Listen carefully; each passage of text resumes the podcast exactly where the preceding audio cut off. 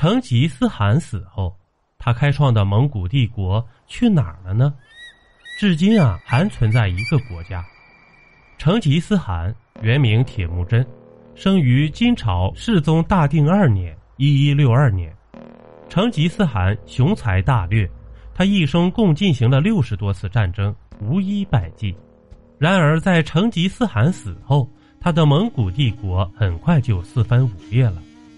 在成吉思汗死后，三子窝阔台继承了他的汗位。在窝阔台死后，汗位传给了其长子贵由，但是贵由仅登基两年就死了。在贵由死后，汗位落入了成吉思汗第四子托雷长子蒙哥的怀中，从此蒙古大汗汗位落入托雷一系手中。在蒙哥死后，由蒙古贵族组成的库里勒台大会推举蒙哥的七弟阿里不哥为大汗，而蒙哥四弟忽必烈却做出了抢夺汗位之举，于是最终忽必烈笑到了最后，他击败了阿里不哥。因为忽必烈是靠武力争夺汗位的，大多数蒙古贵族都拒绝承认其合法性，因此导致了蒙古帝国走向分裂。大蒙古帝国分裂成大元帝国、窝阔台汗国、察合台汗国、钦察汗国、伊利汗国五个国家。这五个国家中最先灭亡的是窝阔台汗国。窝阔台汗国原本是成吉思汗三子窝阔台的封地，位于今天的新疆北部和哈萨克斯坦东部地区。在一三零九年，窝阔台汗国最后一任大汗归顺元朝，原窝阔台汗国的大半领土则被察合台汗国所吞并，共存在了八十四年的窝阔台汗国就此灭亡。第二个灭亡的是位于西亚的伊尔汗国。伊尔汗国在一二五六年由成吉思汗第四子托雷之子序列兀所建，位于西亚地区，领土包含了今天的伊朗、阿富汗、土库曼斯坦、伊拉克、土耳其、阿塞拜疆、亚美尼亚等地区。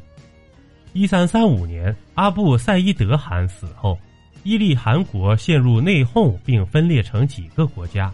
立国七十九年的伊利汗国灭亡，第三个灭亡的是清察汗国。清察汗国由成吉思汗长子术赤的次子拔都于一二四三年结束西征后建立，其版图覆盖大半个东欧，统治中心位于今天的俄罗斯南部的萨莱。一二六零年，忽必烈与阿里不哥因争夺汗位而发起战争，清察汗国因此独立。一四八零年，金帐汗国大汗阿合马出兵进攻莫斯科公国，失败被杀。金帐汗国从此失去对俄罗斯人的控制。一五零二年，末代大汗赛克赫阿里被克里米亚汗国击败，清察汗国灭亡，其领地最后归入莫斯科公国。第四个灭亡的是大元帝国。大元帝国以中国为中心。属于忽必烈掌管。一二七一年，忽必烈增国号大元，自此大蒙古国改称为大元大蒙古国。一二七九年，忽必烈灭南宋，统一中国。元末因吏治腐败，民族压迫严重，爆发了著名的红巾军起义。而此时元廷内部仍旧是内斗不断。导致元朝错过了镇压起义军的最佳时机。一三六八年，朱元璋灭元朝，元朝统治者逃往漠北，史称北元。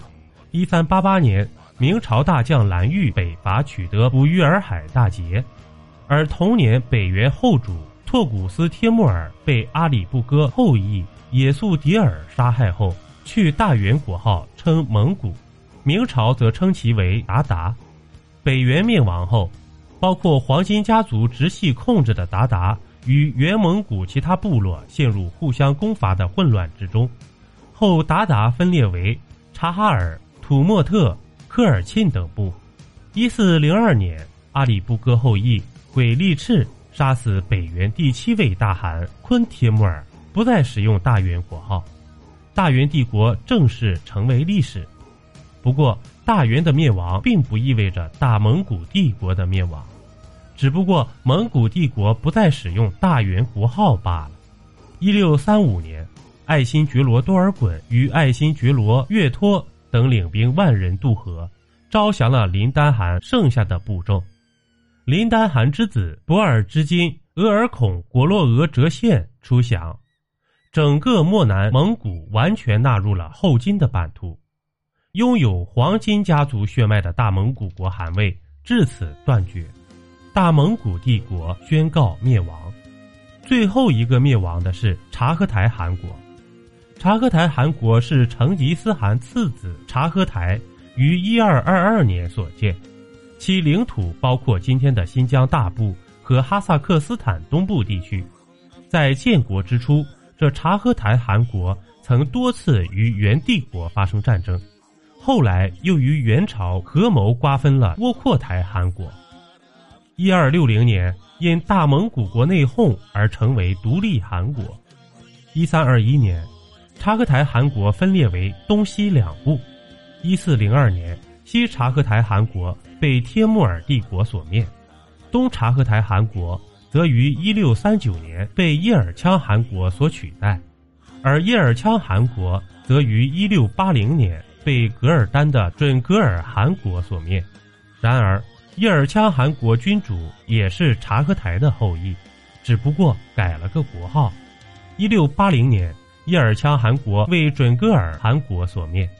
虽然察合台汗国是第五个国家中最后一个灭亡的，但察合台汗国并不是成吉思汗子孙所建立的政权中最后一个灭亡的国家。从金帐汗国中分裂出来的克里米亚汗国。